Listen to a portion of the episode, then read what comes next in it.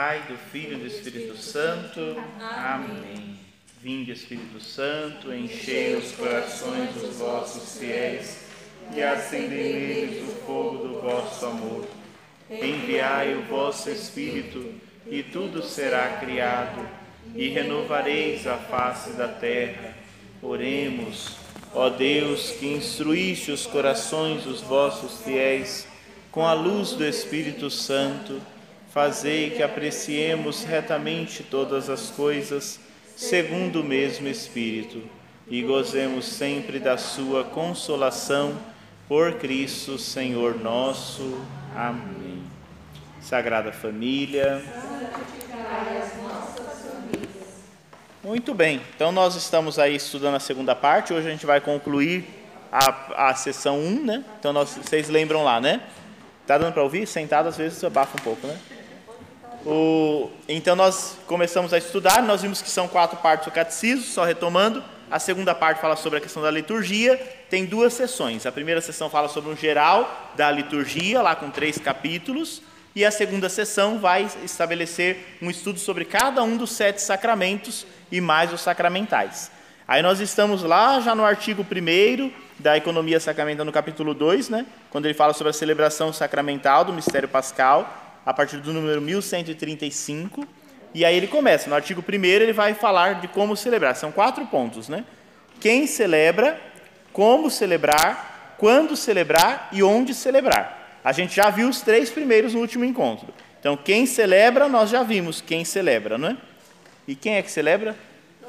Todo o povo de Deus batizado é o que vai celebrar, não é? Cada um com seu ministério próprio. Então, existem os ministérios, os carismas próprios de cada um.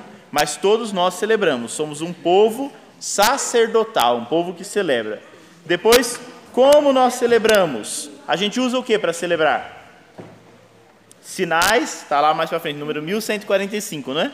Sinais e símbolos nós vamos utilizar para celebrar. Né? Então, sinais, símbolos, algumas marcas que vão nos ajudar. Também palavras e ações. Todos os sacramentos são feitos disso, né? Palavras, ações, fórmulas que vão nos ajudando a bem celebrar. Também nós usamos para celebrar o canto, a música, tudo isso vai nos ajudando a celebrar. O que mais que nós usamos? Também as santas imagens, né? A iconografia, as imagens dos santos, tudo isso nós usamos para celebrar. Então é assim que nós celebramos, utilizando sinais, símbolos, palavras, ações, imagens, né? utilizando todos esses elementos, nós vamos celebrar.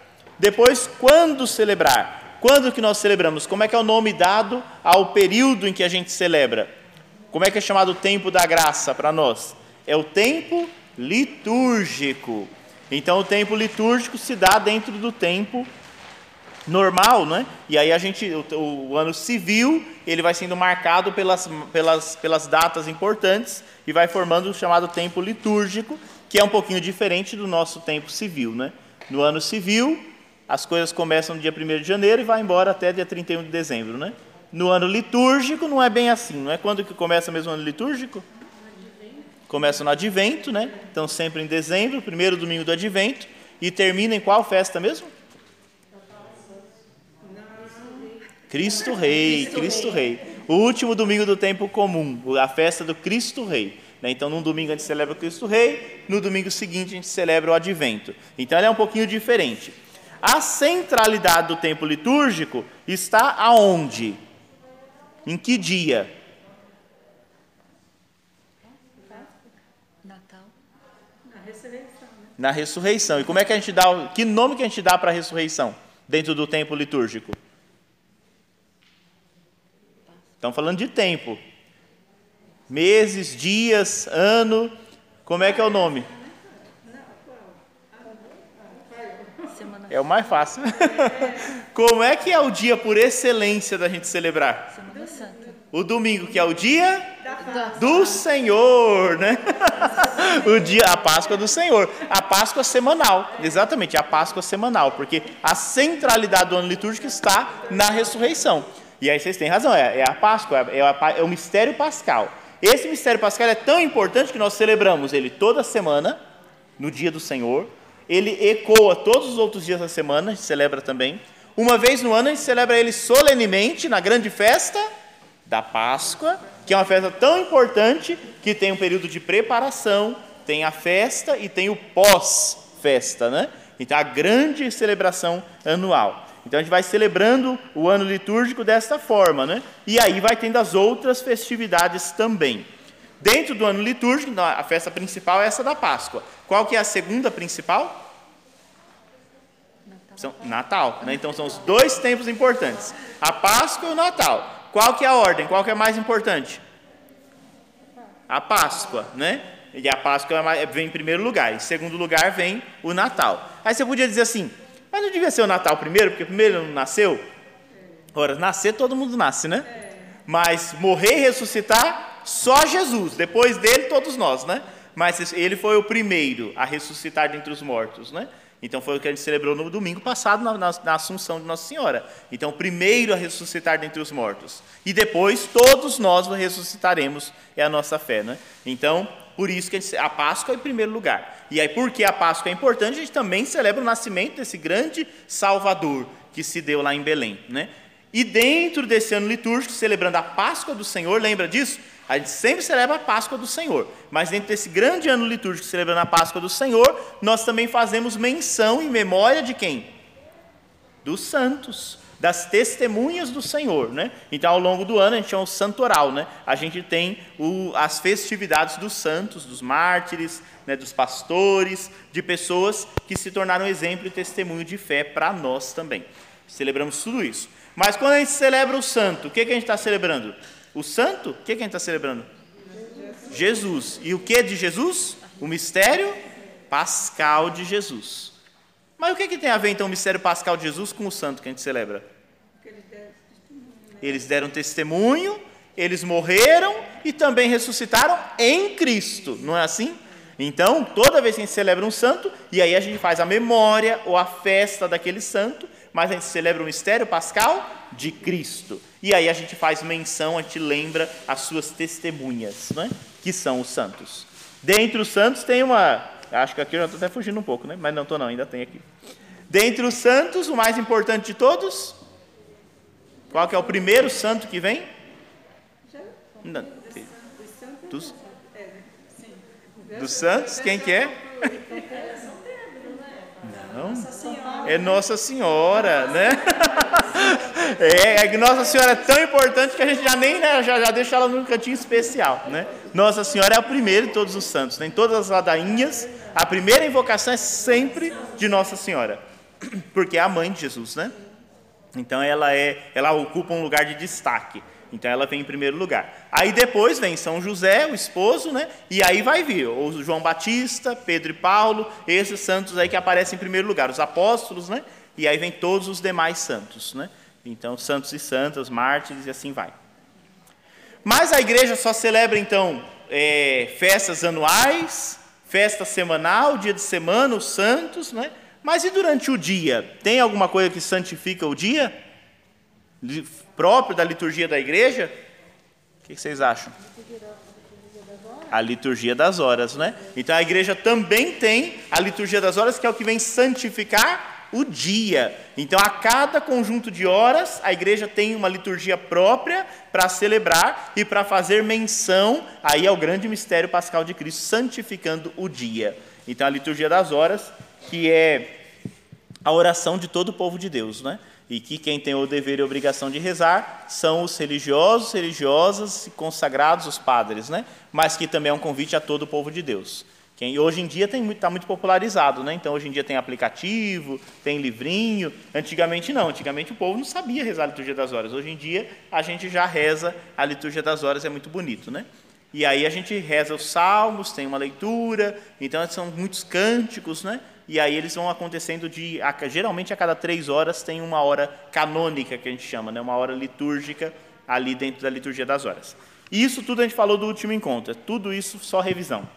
E aí a gente parou que não deu tempo, o onde celebrar, que é o número 1179. Né? Então o número 1179 é o que a gente vai começar a ver hoje. E aí a gente conclui essa parte aqui do onde, quando, como e por que celebrar, para depois a gente já concluir essa parte e ir para a sessão 2, onde a gente vai ver cada um dos sacramentos.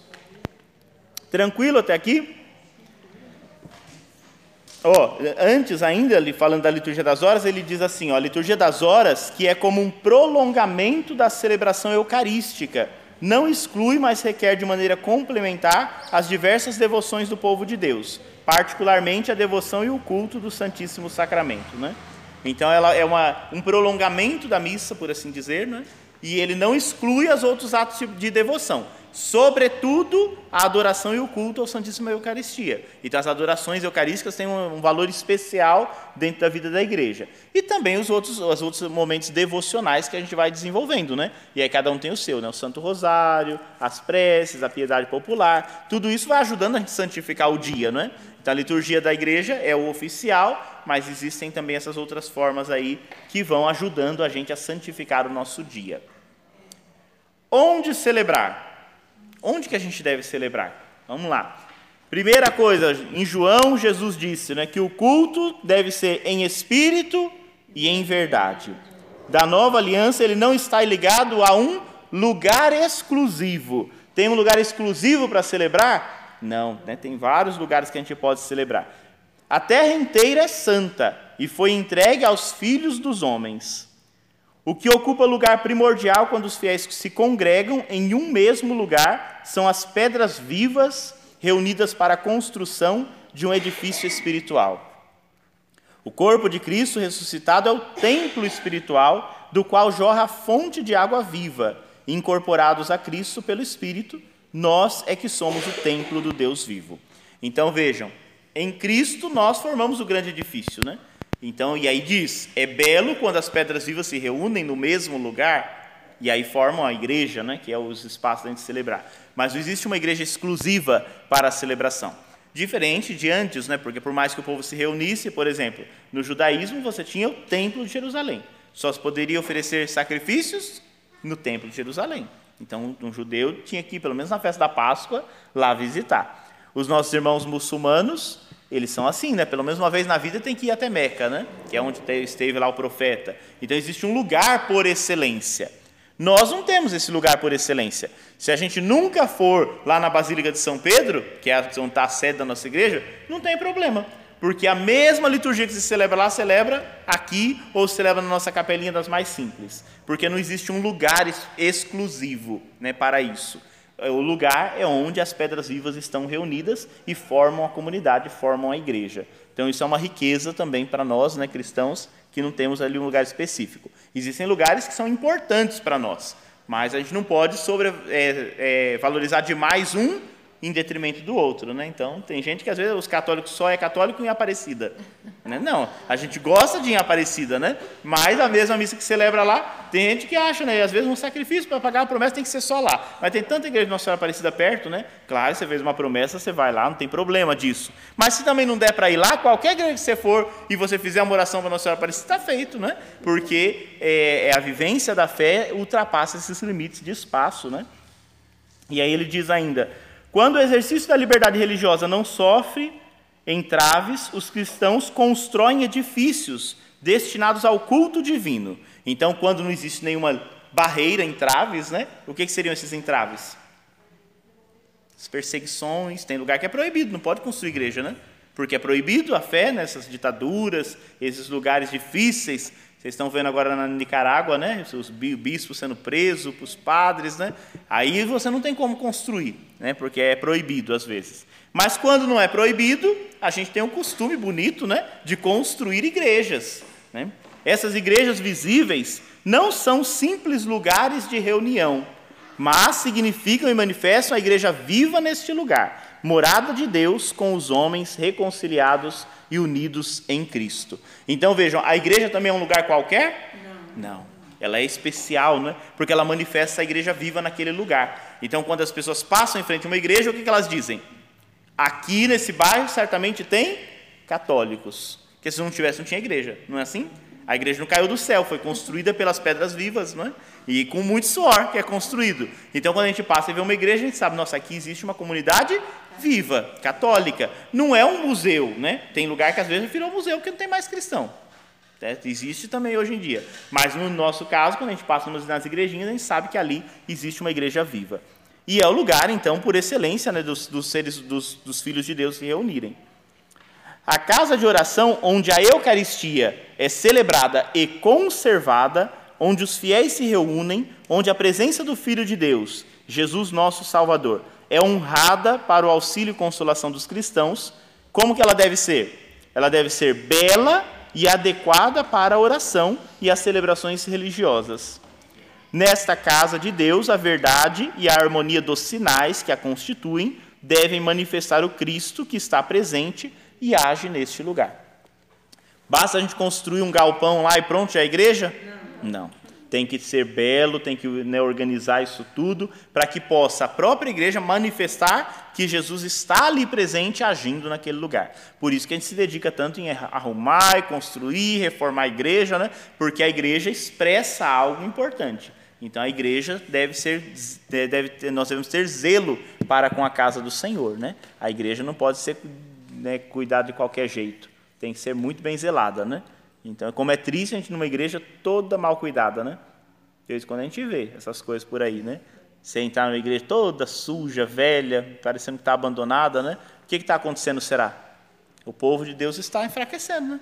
Se o povo de Deus estivesse vivo, ele não deixava, né? A gente deixa, de vez em quando por aí tem uns relaxos, né? Mas a gente chegar na igreja e estiver ela suja, mal cuidada, a gente não vai ajudar, ele vai limpar? Limpar, deixar em ordem, né? Porque é a casa de Deus e a gente tem que zelar por ela. E aí tem os elementos todos que a gente deve. Quando ele diz que deve ser bela, significa que tem que ser alguma coisa luxuosa. Mas na simplicidade, a gente tem que demonstrar que ali está a presença de Deus que age no meio do, do seu povo, né? Então, conservar, né? bem conservada, né? É como, como já diziam os antigos, né? Pobreza não é sinal de, de né? Então a gente pode ser pobrezinho, mas a gente cuida e zela com amor e fica tudo em ordem, né? As nossas igrejinhas são assim. Quantas a gente tem? Quantas igrejinhas, né, às vezes no meio das comunidades mais simples lá, aí você entra lá, você vê aquele zelo, tudo muito simples, não tem nem piso, nem tem nada, mas tudo bem cuidadinho, né? Então, demonstra o zelo, tem essa beleza, né? A gente chega, a gente vê a simplicidade, mas a gente não vê o desmantelo, né? A gente vê um zelo mesmo ali das pessoas que estão ali. E aí tem os elementos próprios que devem compor, não é? E aí ele traz aqui para nós o que deve compor lá. Qual que é o primeiro ponto? O altar da nova aliança é a cruz do Senhor, do qual brotam os sacramentos do mistério pascal. Sobre o altar, que é o centro da igreja, se faz presente o sacrifício da cruz sobre os sinais sacramentais. Ele é também a mesa do Senhor, para o qual o povo de Deus é convidado. Em certas liturgias orientais, o altar também é um símbolo do sepulcro. Cristo morreu de verdade e ressuscitou de verdade. Então, quando a gente constrói uma igreja, qual é o centro dessa igreja? O altar. Então, o altar é a peça principal. Se é uma igreja, vai ter que ter um altar, né? E aí esse altar é o centro da igreja. Então, a centralidade do altar, porque é ali que se estabelece a, a nova aliança, que se deu na cruz, no lenho da cruz. Mas ela não é só a mesa do sacrifício da cruz, né? Ela também é a mesa da ceia eucarística. Então ela tem essas duas dimensões. É o sacrifício, é onde Jesus morre e ressuscita, e é onde Jesus se dá para nós como alimento também. É, é a mesa da, da santa ceia, né? Então o altar do Senhor. Então sempre a gente tem o altar essa centralidade a gente procura manter, não é? Então, sempre os corredores giram em torno ali do altar, né? É, a partir do Vaticano II também, até as, as, construções foram se modificando. Que igreja vocês conhecem que o altar é no centro? A Basílica de Aparecida, né? Então, não é o altar está lá no centro. Por que foi construído daquele jeito? É, essa foi a ideia, para que a gente chegue e a gente saiba onde está o centro dessa igreja. Pum, no altar, está lá, né? Então, todos os corredores dão para o altar. Então é, é uma ideia, né? Aqui a nossa matriz, Sagrada Família, vocês podem observar também, tem um presbitério grandão assim, né? Compridão, e o altar está lá assim, lá no, na frente, longe da cadeira, não está? Porque a ideia que as freiras tiveram era isso, é que o altar ficasse o máximo possível centralizado. Por isso que tem cadeiras, ao, bancos ao redor ali também, para dar a ideia do centro, né? Mas em todas as igrejas, aqui a gente está aqui, o corredor vem, pum, bate de frente ele está no centro. Então, assim, sempre a gente dar essa centralidade para o altar. Né? Depois a gente tem o tabernáculo. O que é o tabernáculo? Sacrário. O sacrário. Né? Ele deve estar localizado nas igrejas, em um dos lugares mais dignos, com o máximo decoro. Pode ficar jogado em qualquer canto, sacrário? Não, né?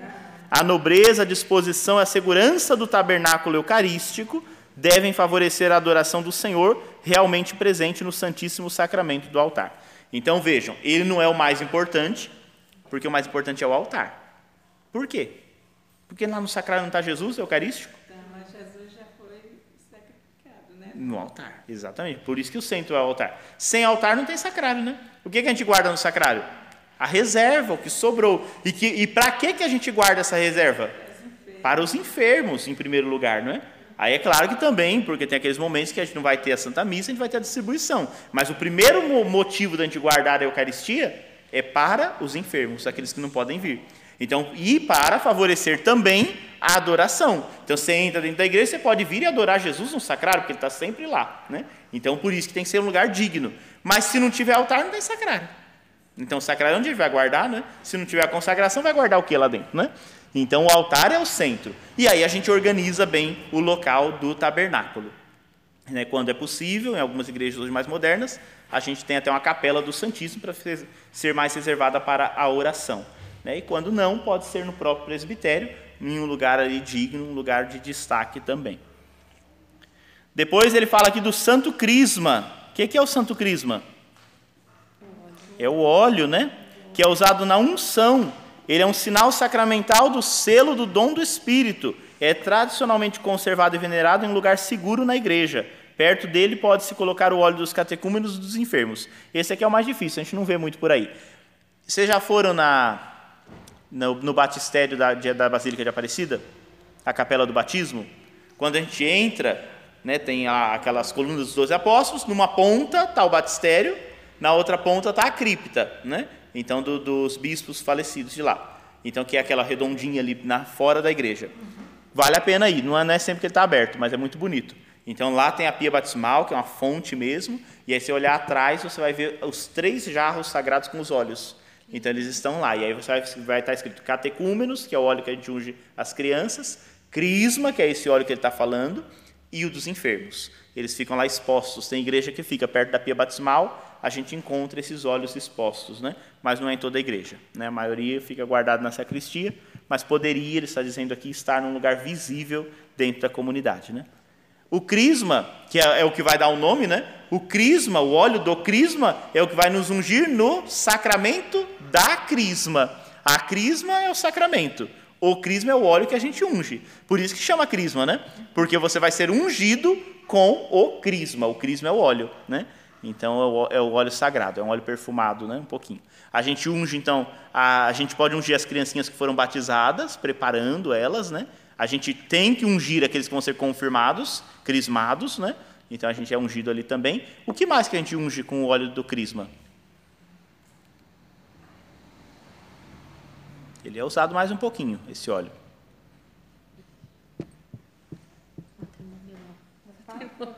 Hã? Nos padres, os padres e bispos são ungidos, né?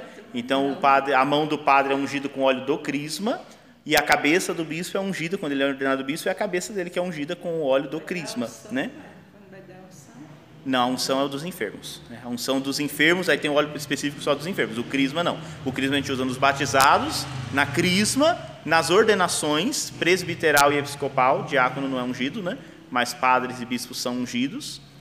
E que mais que a gente usa? A gente acabou de usar na nossa paróquia. No altar e nas cruzes de dedicação, exatamente. É, foi com esse óleo do crisma. Nossa, achei que ele só ia passar no cantinho. É, não, todinho, é, é, todinho, é, todo ungido. É. é. o altar é ungido com o crisma e as paredes. O engraçado nas cruzes lá ainda tá as marcas, porque o óleo não sai, né? Tá a marca ainda lá, né? nas cruzes. Então, ele, é, para dedicação de igreja de altar, a gente usa o óleo do crisma. Né? E pode ungir também os sinos da igreja. Os sinos também podem ser ungidos. Né? E tem esses elementos todos aí que é usado o óleo do crisma. E aí ele fala um pouquinho sobre esse óleo que é o crisma. Né? E é um perfume, ele é consagrado sempre na Quinta-feira Santa, que aí a gente não chama Quinta-feira Santa aquela missa da manhã, a gente fala missa crismal. Porque é a missa onde o bispo consagra o crisma. Ela só pode ser consagrada uma vez no ano nessa missa. E aí ele prepara e consagra esse óleo. Então ele é um óleo mais especial. Ele é colocado um perfume sobre ele. Então, o óleo do crisma, quando estiver batizado, você chega lá perto, você vai sentir o cheirinho dele, né? Ele é perfumado, ele é jogado um perfume dentro do óleo, né? E aí ele é consagrado. Depois ele fala da cadeira ou da cátedra, se for o bispo, né? Ou do presbítero. Ela deve exprimir a função daquele que preside a assembleia e dirige a oração. Então a cadeira não é só porque o padre fica cansado, aí põe uma cadeira lá para ele sentar, né? Não é isso, ela tem um significado também, né? A gente chama ela de sede, ou sédia, né? Tem gente que chama, mas é a sede e a, a, cadeira do bispo, que é uma só, que fica na catedral. Você já falou então por que chama catedral, né? É porque lá está a cátedra do bispo, a cadeira do bispo, né? Então é uma só. Cada diocese só pode ter uma cátedra que é a do bispo, né? Agora, a, toda a igreja vai ter a cadeira do presidente, que a gente chama de sede, né? Então, e aí sempre ela tem um destaque, né? ela tem que ter um destaque, porque ela tem que indicar que ali está o presidente da celebração. É aquele que preside que vai se sentar ali, né? Depois tem o ambão, a dignidade da palavra exige que exista na igreja um lugar que favoreça o anúncio dessa palavra e para o qual, durante a liturgia da palavra, se volta espontaneamente a atenção dos fiéis. Então, o ambão, né, que é a mesa da palavra, também tem que ter o seu destaque. Né? E aí a gente sempre cuidar muito bem do ambão. O ambão, às vezes, é meio mal cuidado, né? a gente esquece um pouco do ambão, coloca qualquer coisa em cima do ambão. No altar a gente não põe, né? mas no ambão a gente põe qualquer coisa. Né? não, teria que cuidar também do ambão, né? Porque é a mesa da palavra, onde a gente se alimenta da palavra. E aí depois ele, ele cita esses aqui, ele fala: o congraçamento do povo de Deus começa pelo batismo. Por isso a igreja deve ter um lugar para a celebração do batismo, que se chama batistério, né? e fazer com que o povo lembre as promessas feitas na celebração do batismo. O persignar-se com água benta faz lembrar o batismo. Então, por que, que às vezes na porta da igreja tem água benta? Para lembrar o batismo. Né? Não é uma coisa ritual, mágica, mas é para lembrar o batismo, lembrar que nós temos promessas que foram feitas. É, tinha, a pandemia parou tudo, mas depois um dia volta, né? As, as, as água, a, a, água benta, né, para que a gente possa persignar-se quando entra ou quando sai da igreja. Ou na própria pia batismal, né? Então a renovação da vida batismal exige a penitência. E por isso deve prestar-se atenção do arrependimento e ao recebimento do perdão que exige também um lugar apropriado para acolher os penitentes. Então a gente tem que ter um lugar especial para o batismo, né? Então, e aí nas igrejas matrizes é obrigatório a ter, né? Antigamente não se preocupava muito com isso em alguns lugares, né? Mas tem que ter, a pia batismal tem que ter um destaque. A gente diz em alguns liturgistas, né, que o altar é o coração de Cristo. O coração de Cristo é o altar, né? Por isso que por isso que a gente faz reverência ao altar quando a gente passa, não pode passar o altar de qualquer jeito, porque é o Cristo vivo, é o coração dele que está ali, né? E aí alguns liturgistas dizem que a pia batismal, né, que é o ideal dela é que ela fique até perto de uma porta, porque ela lembra a porta de entrada na igreja, né? O batismo é a porta de entrada. A gente diz que se é o coração é ali, o útero é, o, é a pia batismal, porque é onde nascem os cristãos, né? Então quando a gente passa ali, a gente lembra, nossa, aqui eu, um dia eu nasci aqui, né? Então, numa pia semelhante a essa, mais simples ou menos simples, eu nasci para a igreja, né? Então, é o útero ali da, na igreja, é a pia batismal. E às vezes a gente não dá muita importância para ela, né? A gente passa de qualquer jeito lá, mas quando você passa, você lembra, puxa vida, né? Eu sou batizado, tenho a graça, eu recebi essa graça numa fonte batismal, né? uma pia batismal. E a questão do, da penitência, né? que quando a gente faz, procurar celebrar, se, é, se, reservar uma sala, às vezes, para esse atendimento. Né? Aqui a gente tem uma sala de atendimento lá embaixo, às vezes eu atendo lá no velário, né? Acabou que a gente fez tanto espaço e não fizemos um espaço específico. Até havia, mas depois eu tirei ele para fazer a Capela do Santíssimo, né? Então a gente acaba que não tem um lugar específico ali para a confissão, mas pode ter uma sala da reconciliação, né? Geralmente a gente acaba colocando a sala de atendimento para facilitar a confissão e os outros demais atendimentos também, né? Mas tem que ter um espaço que te ajude a lembrar um pouquinho disso, né? Quando você entra na sala de atendimento, você sentir que você está num, lugar específico para isso. E isso é bom, né? Ou deveria ser assim. A igreja deve também ser um espaço que convide ao recolhimento e à oração silenciosa, que prolongue e interiorize a grande oração da Eucaristia. Então, a gente favorecer o silêncio na igreja. Né? A igreja não pode ser uma feira. Né? A igreja tem que ter o silêncio, o recolhimento. Né? Quanto maior é a igreja, mais a gente sente um pouco isso, porque por mais que esteja barulho, não faz aquele barulhão tão grande. Né? As pequenininhas não tem muito jeito, porque a gente está conversando na porta e o outro está coladinho, né? Mas a gente tem que tomar um pouquinho de cuidado para que não seja uma barulhada dentro da igreja, mas que haja um silêncio que favoreça né, a interiorização e a adoração a Jesus Eucarístico. Finalmente, a igreja tem um significado escatológico.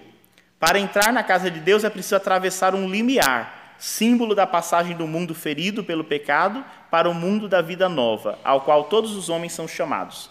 A igreja visível simboliza a casa paterna, para o qual o povo de Deus está a caminho e na qual o Pai enxugará toda lágrima de seus olhos. Por isso a igreja também é casa de todos os filhos de Deus, amplamente aberta e acolhedora. Então também ela representa a casa do Pai, que, para a qual todos nós vamos entrar um dia. Então quando a gente entra na casa do Senhor, né, a gente se lembra que um dia nós vamos entrar o santuário do Senhor lá no céu, né? Então a casa também nos lembra dessa peregrinação. Ela marca essa parada, né, onde a gente pensa na vida, a gente busca força. Então a igreja lembra muito isso e traz esse sentido. E ela é a casa de todos os filhos de Deus, por isso as portas dela devem estar sempre abertas. A pandemia nos ensinou a deixar as portas dela fechadas, né? Mas foi uma tristeza, né? Porque as portas da igreja são sempre abertas. É, é, também é simbólico nesse sentido. A gente não celebra a Eucaristia com a porta fechada. Por mais que seja frio, a gente deixa uma frestinha, né? Porque ela tem que estar sempre aberta, porque ali todos são bem-vindos. A Eucaristia não é uma coisa exclusiva, não é? Quando a gente celebra nas casas, o portão fica bem abertão, não é? Por quê? Porque a, a casa onde se celebra é a casa de todos os filhos de Deus. Todos são bem-vindos, né? Então a porta também é simbólico, né? não é só porque é para ventilar, né? é porque a porta aberta simboliza isso. A casa do nosso Pai, a porta está sempre aberta e o Pai está sempre nos esperando. Né? Então a igreja é esse lugar. Os filhos que passarem e quiserem adentrar, eles são sempre bem-vindos, porque ela lembra a casa do Pai. Né? Então é, é interessante isso. É aqui que a gente celebra, então, as nossas igrejinhas que têm esses símbolos aqui, esses elementos principais que devem existir nas igrejas, né? para que a gente possa vivenciar bem os mistérios celebrados. Aí ele traz um resuminho aqui, né? e aí só para a gente retomar, vamos fazer a leitura do resumo, para ver se a gente não esqueceu de nada, e aí a gente passa para o artigo 2. A liturgia é a obra de Cristo inteiro, cabeça e corpo nosso sumo sacerdote a celebra sem cessar na liturgia celeste com a Santa Mãe de Deus, os apóstolos, todos os santos e a multidão dos que já entraram no reino. Então, no, rei, no reino dos céus acontece a eterna liturgia, porque o sumo sacerdote já está lá, com os santos, com sua mãe, com todo mundo. Né? Em sua celebração litúrgica, a Assembleia inteira desempenha o papel de liturgo, cada um segundo a sua função. Todo mundo celebra, mas cada um na sua função diferente. O sacerdócio batismal é o de todo o corpo de Cristo. Mas certos fiéis são ordenados pelo sacramento da ordem para representar Cristo como cabeça do corpo. A gente viu da outra vez né, esse elemento. Então, pelo batismo, todos somos sacerdotes. Alguns vão receber uma ordem, uma ordenação, né, para poder servir os sacerdotes comuns, aqueles que foram batizados. E aí existe o sacerdócio comum, que é de todos os fiéis, e o sacerdócio ministerial, que é daqueles que foram ordenados que deve estar a serviço um do outro, nesse sentido. Né? A celebração litúrgica comporta sinais e símbolos que se referem à criação. Então a gente tem luz, água, fogo, também a vida humana, lavar, ungir, partir o pão, e a história da salvação, os ritos da Páscoa. Né? Inseridos no mundo da fé e assumidos pela força do Espírito Santo, esses elementos cósmicos, esses ritos humanos, esses gestos memoriais de Deus, se tornam portadores da ação salvadora e santificadora de Cristo. São as coisas que nós usamos para celebrar. A gente tira da natureza, tira do cosmos, tira da nossa vida e a gente transforma isso com um significado que vai nos santificando. A liturgia da palavra é uma parte integrante da celebração. O sentido da celebração é expresso pela palavra de Deus, que é anunciada pelo compromisso da fé, que ela exige como resposta. O canto e a música guardam uma conexão íntima com a ação litúrgica. Critérios de seu bom uso: a beleza expressiva da oração, a participação unânime da assembleia e o caráter sagrado da celebração. Então a gente vai usar a palavra de Deus, a gente vai usar outras palavras, a gente vai usar o canto, a música litúrgica também para a nossa oração. As santas imagens presentes em nossas igrejas e em nossas casas destinam-se a despertar e a alimentar nossa fé no mistério de Cristo. Por meio do ícone de Cristo e das suas obras salvíficas, é a Ele que adoramos. Então, adoramos a Cristo, né? e esses símbolos nos ajudam a entender esse mistério. Mediante as santas imagens da Santa Mãe de Deus, dos anjos e dos santos, veneramos as pessoas nelas representadas. Então, nós não veneramos a imagem, nós veneramos a Virgem Maria, São José, São Bartolomeu. A imagem é só um símbolo. Então a gente não venera imagens, a gente venera os santos que estão representados na imagem. Né? Então é por isso que aí a gente tem que desmistificar um pouco. Né? Tem gente que se quebra uma imagem só para ficar desesperado. Né? A imagem é só um símbolo. Quebrou, quebrou, joga fora e põe outra no lugar. Porque a mãe de Deus ninguém quebra. Né? A gente venera a mãe de Deus. A gente não adora, a gente adora a Deus. Mas as imagens, elas nos ajudam. Quando a gente olha para a imagem, a gente lembra de rezar. Não é assim? Você está num dia tarefado, tumultuado, você passa na sua casa, você olha a sua imagenzinha e fala, meu Deus, eu não rezei hoje, né? Aí ela vai te ajudando, são símbolos que vão nos ajudando a rezar. Mas quebrou, quebrou. O tercinho quebrou, quebrou, não tem problema, você pega o outro, porque são símbolos. A gente não adora e nem venera símbolos. A gente venera os santos e adora a Deus. Certo? Então isso a gente tem que ter bem claro. Senão a gente cria um monte de, de mito, né? E aí a gente tem que tomar um pouquinho de cuidado. O domingo, dia do Senhor, é o dia principal da celebração da Eucaristia, por ser o dia da ressurreição. É o dia da Assembleia Litúrgica por excelência, o dia da família cristã, o dia da alegria e do descanso do trabalho. O domingo é fun o fundamento e o núcleo do ano litúrgico. Tudo isso é o domingo, né?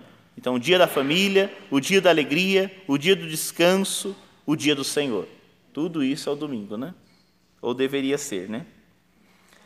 A igreja apresenta todo o mistério de Cristo durante o ciclo do ano, desde a encarnação e o Natal até a ascensão e o dia de, até o Pentecostes e até a expectativa da feliz esperança do retorno do Senhor. Celebrando a memória dos santos, primeiramente da Santa Mãe de Deus, em seguida dos apóstolos, dos mártires e dos outros santos, em dias fixos do ano litúrgico, a igreja manifesta que está unida à liturgia celeste pois os fiéis que celebram a liturgia das horas unem-se a Cristo, nosso sumo e eterno sacerdote. Aí da liturgia das horas que a gente já falou um pouquinho. E depois, na outra página, em sua condição terrestre, a igreja precisa de lugares onde a comunidade possa reunir-se.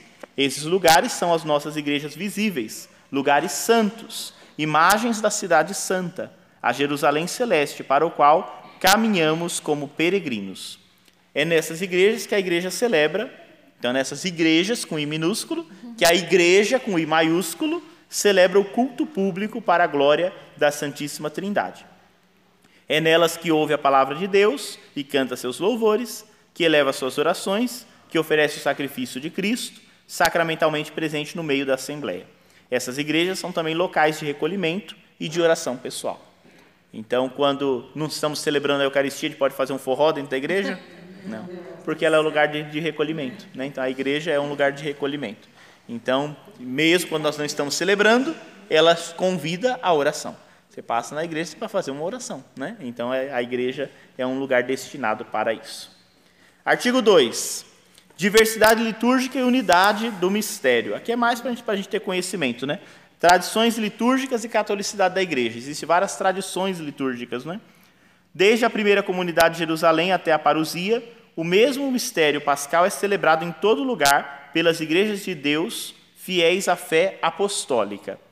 O mistério celebrado na liturgia é um só, mas as formas de sua celebração são diversas. Existem vários ritos na mesma igreja, né?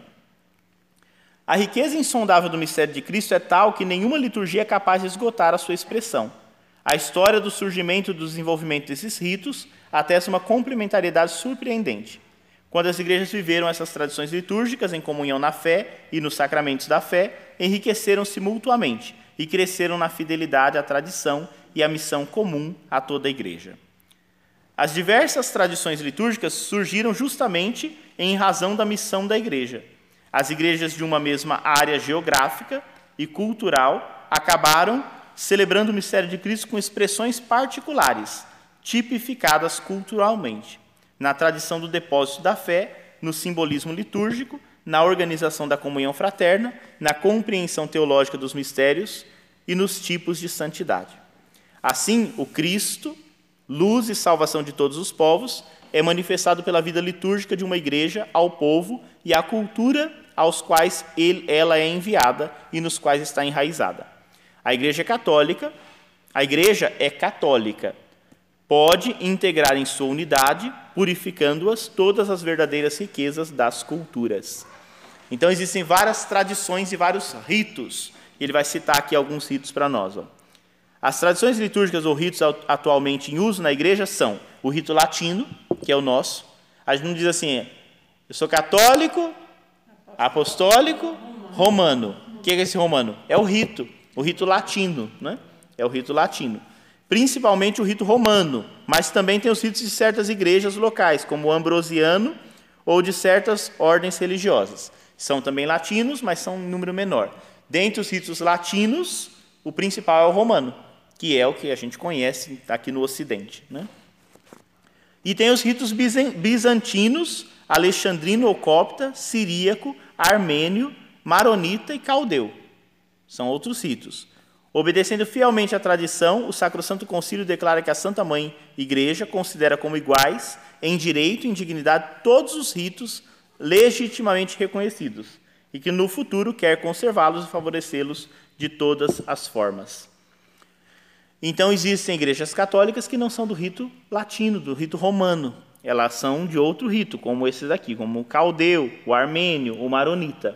Aqui em São Paulo a gente tem esses ritos, né, em algumas igrejas aí. E aí são ritos um pouco diferentes, porque a língua é diferente, tudo mais, mas são igrejas católicas como a nossa. Se você for lá, você pode comungar, porque é um rito. É só o rito que é diferente. Então isso existe, né?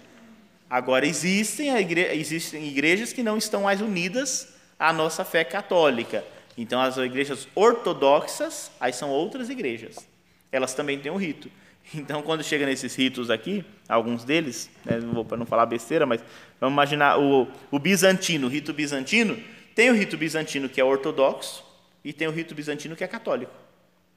Porque são, são ritos diferentes. Porque são, no Oriente, no, em todas as regiões orientais, você não tem quase o rito romano. São esses ritos que estão lá. Né? No Brasil, são grupos menores que a gente tem, mas eles existem. Ali no paraíso, como é que é o nome daquele rito? É o é o maronita, eu acho, né, no paraíso. Nossa Senhora do Líbano. Não, do Líbano também é, é. Greco, né? Maronita. Maronita, é.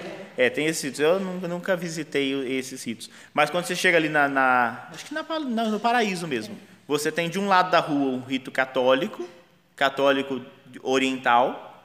Do outro lado da rua você tem a catedral ortodoxa, Aí é outra igreja. E se você entrar, é, é muito parecido, né? Então tem essas diferenciações, mas é mais para título de curiosidade para a gente saber que a igreja tem mais de um rito, não tem só o rito romano, ela tem outros ritos, né? E aí é interessante a gente conhecer um pouquinho isso. Mas é mais para conhecer, né? E aí ele fala, porque isso está ligado à questão da, da cultura de cada local. Né? Então, cada local tem sua cultura, seus elementos. E aí, nesse outro ponto aqui, a liturgia e as culturas, ele vai dizendo, tem coisas que a gente não pode mudar. Né? Tem as partes imutáveis da liturgia. Outras, elas vão sendo adaptadas conforme a cultura de cada região, de cada local. Né? E isso tudo enriquece, isso tudo não é um problema. Aquilo que a gente chama de inculturação. Então, a gente não pode fazer uma bagunça com a liturgia, mas tem lugares que são diferentes. Então, por exemplo, você vai na África, então existem os, as danças que são muito comuns dentro da missa. Então, dentro da Santa Missa, é feito alguns momentos onde tem essas danças, porque elas são culturais, elas foram englobadas, eh, colocadas ali dentro da liturgia. Não é um erro litúrgico, né? porque é um elemento cultural, e é muito bonito, é bem interessante. Quem não viu, fazer propaganda depois qualquer coisa tira. Eles né? com tudo, né? O- Tão sofrendo e tão dançando. E dançando, né? Ficando- O padre Guilherme foi agora para lá, para a África, quem tem ele no Facebook, é, ele postou a missa da Assunção lá, né? Em algum, algumas partes, né? Então tem umas danças, uns cantos muito bonitos, né? Porque é bem característico do local. É tanto que as missas lá demoram muito, não são rapidinhas como as nossas. Que as nossas que demorar uma hora e meia, já está todo mundo reclamando do padre, né? Mas lá não, porque culturalmente é assim. Então eles reservam mais tempo mesmo para celebrar, né? E aí por causa disso, porque tem essas danças, esses cantos que fazem parte da liturgia, né? Então a enculturação ela existe, está aí. Agora enculturar não é fazer uma salada, fazer uma coisa maluca e colocar coisa que não tem nada a ver dentro da liturgia. É perceber o que é próprio da cultura e a, a conferência vai inserindo isso dentro da liturgia, sem mexer no que é original. Aí vamos enculturar. Esse negócio da oração eucarística está muito longo, vou inventar uma da minha cabeça. Não, isso não pode, né? Então, essas tem limite. Ah, vamos enculturar. Né? No Brasil, o negócio não é vinho. Vinho tá de, caiu já, né? não é vinho. Vamos botar uma cachaça no lugar. Porque no Brasil é a cachaça, né? Pode ser? Não pode ser. Isso não é, é uma branquinha. Porque falar, ah, não, esse negócio de vinho, né? Vinho é europeu. Tinha gente que falava isso. Não, não tem nada a ver, né? A espécie é vinho. Vinho, vinho de verdade. Não pode ser outra coisa, né? Então, não podemos enculturar isso. Né? Da tradição do povo tem as suas coisas, vai fazer isso fora, né? Dentro da igreja, esses elementos aí que compõem. Agora, os símbolos vão modificando, né? Um símbolo que a gente usa aqui que é bonito, em outro lugar, de repente, eles usam outro símbolo, porque às vezes faz parte da cultura. Então, esses elementos podem ser modificados, né? Então, tem coisa que pode mexer, tem coisa que não pode mexer. Aí ele diz aqui para nós, né? O resuminho, né? No número 1207. Convém que a celebração da liturgia tenda a exprimir-se na cultura do povo em que a igreja se encontra, sem submeter-se a ela. Por outro lado, a liturgia mesma é geradora e fundadora de culturas. As diversas tradições litúrgicas ou ritos, legitimamente reconhecidos por significarem e comunicarem o mesmo mistério de Cristo, manifestam a catolicidade da igreja. Então, por que a igreja é católica? Porque ela está em todos os cantos, ela é universal. Católico significa isso, né? A igreja universal é a católica, não é? Ela está em todos os cantos. Então, católico significa universal. Católica é uma nota da igreja, não é o nome da igreja, né? Então também virou o nome, mas é uma característica da igreja. Ela é católica. Ela, a igreja tem quatro características, não tem que a gente chama de quatro notas da igreja. Quais são? Católica, apostólica? Não. Santa? Una. É que ela falou fora de ordem, a gente fica. No, é, mas no, no, quando a gente reza, a gente fala: creio na igreja una, santa, católica e apostólica. Essas são as características da igreja, né? O romano o que é que é? É o nosso rito. Se a gente tivesse lá na Armênia, eles iriam dizer que essa igreja una, santa, católica e apostólica é a Armênia, porque é, é o rito deles, não é o rito romano. É diferente do nosso. É só o rito que mudou. Mas continua sendo a igreja una, santa, católica e apostólica. Se não tiver comunhão com o Papa, é uma igreja apostólica? Não. não, aí mudou, aí quebrou, aí é uma igreja onde a gente vai partilhar a questão do ecumenismo, porque são nossos irmãos, mas não estamos unidos em todos os aspectos. Tem algum deles que a gente rompeu. E aí a gente vai trabalhar o ecumenismo, não é um problema também. A gente vai trabalhar o ecumenismo nessas igrejas que alguma dessas, desses pontos foram rompidos. Certo? O critério que garante a unidade na pluralidade das tradições litúrgicas é a fidelidade à tradição apostólica. Então, o que faz um rito ser válido ou não? Se ele é fiel à tradição apostólica. Isto é, a comunhão na fé e nos sacramentos recebidos dos apóstolos. Comunhão significada é assegurada pela sucessão apostólica. Então, se existe essa comunhão, a igreja aprova e é, é válido. Se não existe, não é válido, fica à parte. Né? Então, que aí é os casos desses que houve esse rompimento com a, com a sucessão apostólica. As igrejas ortodoxas e as igrejas da reforma protestante, e todas que vieram a partir daí. Né? Então houve um rompimento ali. Certo? Agora, esses outros ritos não, eles não romperam em nada, é só a maneira de celebrar que é diferente. Vale a pena. Olha, nós somos um grupo pequeno, a gente podia fazer uma visita numa dessas igrejas. É, também é, não é? Podia, né? Organizar. Lá no, ir lá no paraíso ver esse rito aí, diferente, né? É bonito, é bonito. Eu já vi, estudamos, né, mas eu nunca fui. Na né? do Paraíso eu nunca fui. Hã? É, então, a gente pode levar e ir lá conhecer, né? Vamos ver um dia, o ano que vem, a gente põe no calendário, né, para a pastoral litúrgica e fazer uma visita, né? Porque tá depois bom? da pandemia não teve, mas não. antes tinha, tinha gente que ia, ficava até 11 para ir, que tinha uma missa da meia-noite, uma vigília da meia-noite até 2, 5 horas da manhã pessoal da Canção ia para a igreja maronita. Maronita, é. é. A Maronita, tem o pessoal do Neocatecumenal também que passa a noite inteira. Tem umas coisas interessantes. São outros ritos para a gente conhecer, uhum. não para a gente ficar de galho em galho nos ritos, porque também, assim, apesar de ser a mesma igreja, são ritos diferentes. Então, o nosso rito é romano, a gente não tem que ficar Exato. lá e cá, né? Porque senão a cabeça da gente vira uma salada também, porque começamos a entender. Mas conhecer é muito bom, né? Conhecer, participar, é um enriquecimento aí para a gente poder ver que Diferenças nunca é problema na igreja. Né? O problema é a falta de comunhão. Né? Mas diferença, a igreja não tem problema com diferença, com pluralidade. Né? Agora, o problema é quando a gente fica criando guerra em torno disso. Né? Então, a gente tem que ter ali o foco e trabalhar pra, pela unidade, mas as diferenças não são problema. Na Basílica né? Menor também tinha missa italiana? Italiana tem, é.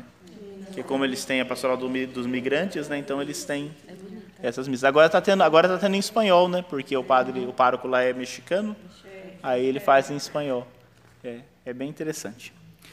Assim a gente entra na segunda sessão, eu vou ler aqui a introdução, porque agora não dá mais tempo, a gente tem pouco tempo para estudar não vai dar tempo de estudar tudo, né? Então a gente vai escolher um sacramento, ou dois, ou vamos na sequência, vamos ver o que vocês preferem, né? Porque são sete, não vai dar tempo de estudar os sete. É a segunda sessão, né? Então a, a nossa segunda parte tem duas sessões, a gente já estudou a primeira inteira, a gente leu tudo, e agora nós estamos na segunda sessão, que vai falar sobre os sete sacramentos. Olha aí a introdução. Os sacramentos da nova lei foram instituídos por Cristo e são sete, a saber, batismo ou batismo, a confirmação, a Eucaristia, a penitência, a unção dos enfermos, a ordem e o matrimônio. Os sete sacramentos atingem todas as etapas e todos os momentos importantes da vida do cristão. Dão à vida de fé do cristão origem e crescimento, cura e missão. Nisto existe certa semelhança entre as etapas da vida natural e as da vida espiritual. Então, assim como na vida natural a gente tem etapas, na vida espiritual também a gente passa por algumas etapas. E os sacramentos nos acompanham nessas etapas. Né? Então, vejam lá, ele fala que eles dão origem. Né? Origem, qual que é deles que dá origem? Batismo. Batismo, né? Eles falam sobre crescimento. Qual que estabelece o elemento de crescimento?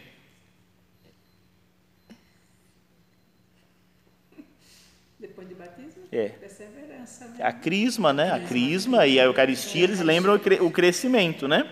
E diz que também eles falam de cura e missão. Cura e missão. Tem sacramentos que falam de cura? Confissão, a unção dos enfermos, né? E missão, quem que é missão? Matrimônio e, e ordem, né? É uma cura, exatamente, a cura. A cura seja física ou seja espiritual. Então a física quando é a doença, a unção, a espiritual é quando é o pecado, quando a gente vai se confessar, né? É uma cura. Então, seguindo essa analogia, exporemos primeiramente os três sacramentos de iniciação à vida cristã. Então, os três primeiros estão no capítulo 1, e eles são chamados sacramentos da iniciação à vida cristã. Quais são eles? Batismo, confirmação e Eucaristia. Nesta ordem, né? É o capítulo 1. Em seguida, os sacramentos de cura. É o capítulo 2, que é penitência e unção dos enfermos. E, finalmente, os sacramentos que estão a serviço da comunhão e da missão dos fiéis, que é o capítulo 3, que é ordem e matrimônio. Sem dúvida, essa disposição não é a única possível, mas permite ver que os sacramentos formam um organismo no qual cada um especificamente tem seu lugar vital. Nesse organismo, a Eucaristia ocupa um lugar único, por ser o sacramento dos sacramentos. Então, qual que é o sacramento dos sacramentos? A Eucaristia. Todos os demais sacramentos estão ordenados a este como a seu fim. E aí ele já vai direto aqui para os sacramentos de iniciação. E ele faz uma introduçãozinha. Eu vou ler com vocês a introdução para a gente escolher qual que a gente vai estudar no próximo encontro. Tá bom? Os sacramentos da iniciação. Então, pelos sacramentos de iniciação, batismo, confirmação e eucaristia, são lançados os fundamentos de toda a vida cristã. A participação na natureza divina, que os homens recebem como dom mediante a graça de Cristo, apresenta certa analogia com a origem, o desenvolvimento e a sustentação da vida natural. Os fiéis, de fato renascidos no batismo, são fortalecidos pelo sacramento da confirmação e depois nutridos com o alimento da vida eterna na Eucaristia. Assim, por efeito desses sacramentos da iniciação, estão em condições de saborear cada vez mais os tesouros da vida divina e de progredir até alcançar a perfeição da caridade. Então, uma vez iniciados, nós estamos prontos para poder usufruir todos os tesouros. Estamos plenamente iniciados. Por isso que tem que ter os três e não pela metade. Então, católico que só tem pela metade é um católico meia boca, né? Está faltando um pedaço, né? Então ficou, ficou incompleto, não foi plenamente iniciado. E tem que buscar completar isso, né? Então, eh, geralmente, qual que fica para trás? A crisma, né? Vai ficando muito para trás, né? E aí a pessoa fala, mas para que ser crismado, né? Ah, para ficar completo, porque você gosta de ficar pela metade, né? Então, para estar completo, para poder beber da graça plenamente, né? Porque a gente tem que estar completamente envolvido nisso, né? Então, esses três sacramentos aqui são sempre trabalhados em conjunto. Aí, vejam, a gente vai dar uma folheada, né? O artigo 1 vai falar do batismo, ó. Não sei se dá para a gente, talvez dê para a gente estudar os, os, três se a gente escolher, mas ó, tem bastante coisa sobre o batismo, acho que não dá não, que eu começo a falar e não paro mais. Ó, vai até lá a página 355. o batismo. Depois da confirmação é o artigo 2, ó. Vai falar tudo sobre a confirmação, a crisma aqui, ó, pra gente. Até a página 364. Aí o artigo sobre a Eucaristia, o sacramento da Eucaristia. Então ele vai também dando uma catequese para nós aqui. Ó, é grande, tá vendo? Sobre a Eucaristia.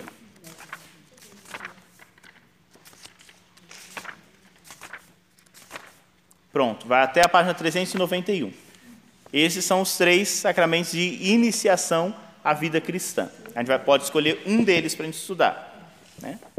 Depois tem o capítulo 2, na página 391, lá o número 1420.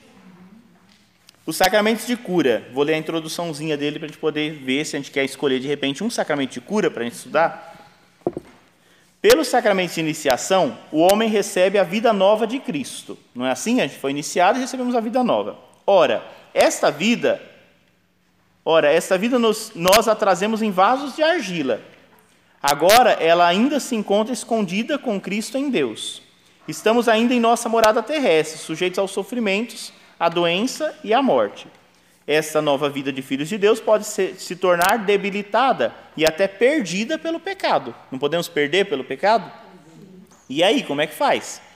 O Senhor Jesus Cristo, médico de nossas almas e de nossos corpos, se, que remiu os pecados do paralítico e restituiu-lhe a saúde do corpo, quis que a sua igreja continuasse, na força do Espírito Santo, a sua obra de cura e de salvação. Também junto aos seus próprios membros é essa a finalidade dos dois sacramentos de cura: o sacramento de penitência e o sacramento da unção dos enfermos. Então, para que servem esses dois sacramentos? Para continuar a obra de Jesus. Ele não curava o corpo e a alma, então esses sacramentos curam o corpo e a alma. O corpo está mais ligado à unção, a alma, entre aspas, está ligado à penitência, à confissão, à reconciliação. E aí a gente pode escolher um desses dois sacramentos para estudar também. Aqui era assim, né? Porque pelo batismo, todos os pecados a gente é apagado. Né? Se a pessoa for batizada com 80 anos, ela acabou de nascer. Não tem nenhum pecado. Tudo que ela fez antes disso foi apagado. O batismo apaga tudo, né? Só que você já imaginou, a gente é batizado quando é criança, né? Aí apaga o original, né? E depois? Recebeu a vida nova, não pode mais pecar? Aí estamos perdidos, né? Porque vai acontecer o pecado, como é que vai fazer? Aí esses sacramentos aqui é o que vão salvar a gente, né? Porque quando a gente pecar, a gente vai poder confessar. Quantas vezes a gente pode confessar? Quantas vezes. É, devia ser só umas três vezes, né? Que a gente ia ficar mais atento para não pecar, né? Já nós não se tivesse só três, mas e agora? É muito louco, cara. já tem isso. Bom, tem esses dois aqui, ó. Aí seguem eles dois aqui para nós. E lá na frente. Deixa eu achar aqui. Aqui já pode. Lá na página. Na página 420, o capítulo 3 fala sobre os sacramentos do serviço e da comunhão. Então vejam a introdução. O batismo, a confirmação e a Eucaristia são sacramentos de iniciação. São a base da vocação comum de todos os discípulos de Cristo.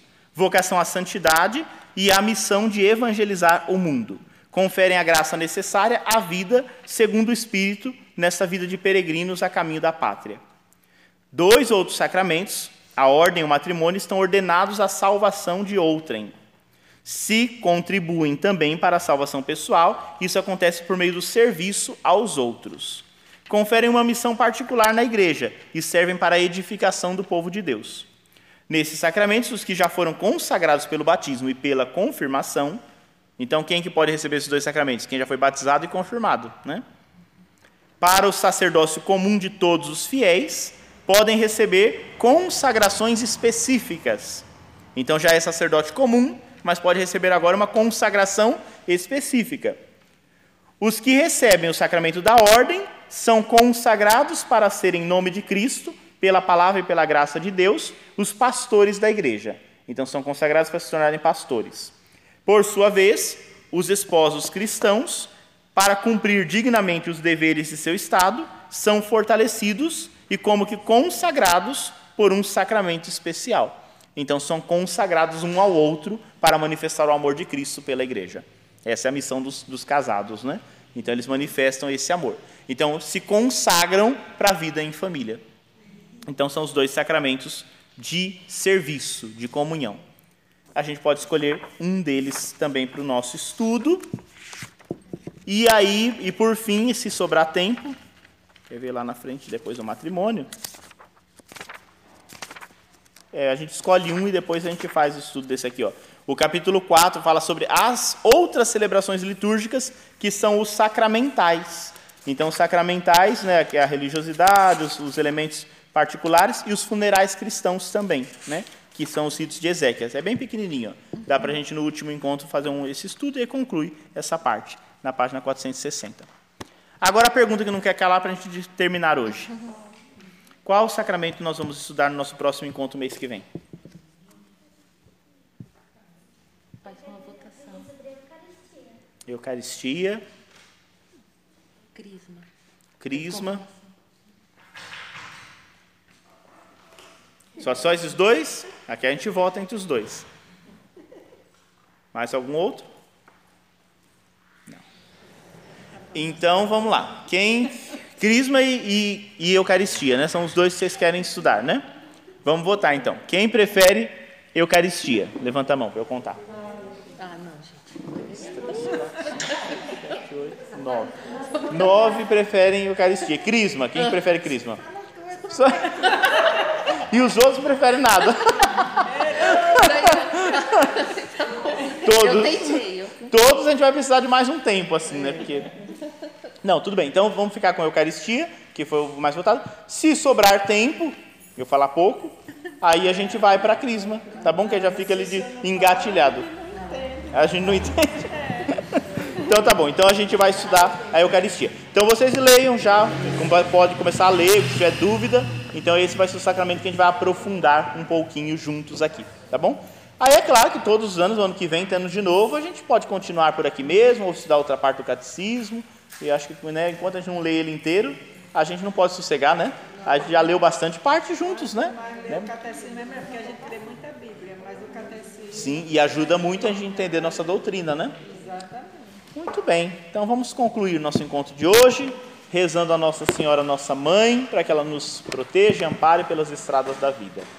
Ave Maria, cheia de graça, o Senhor é convosco.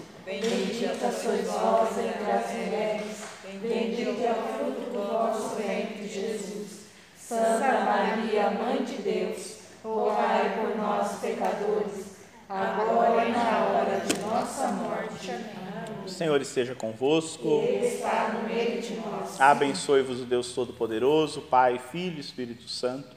Amém.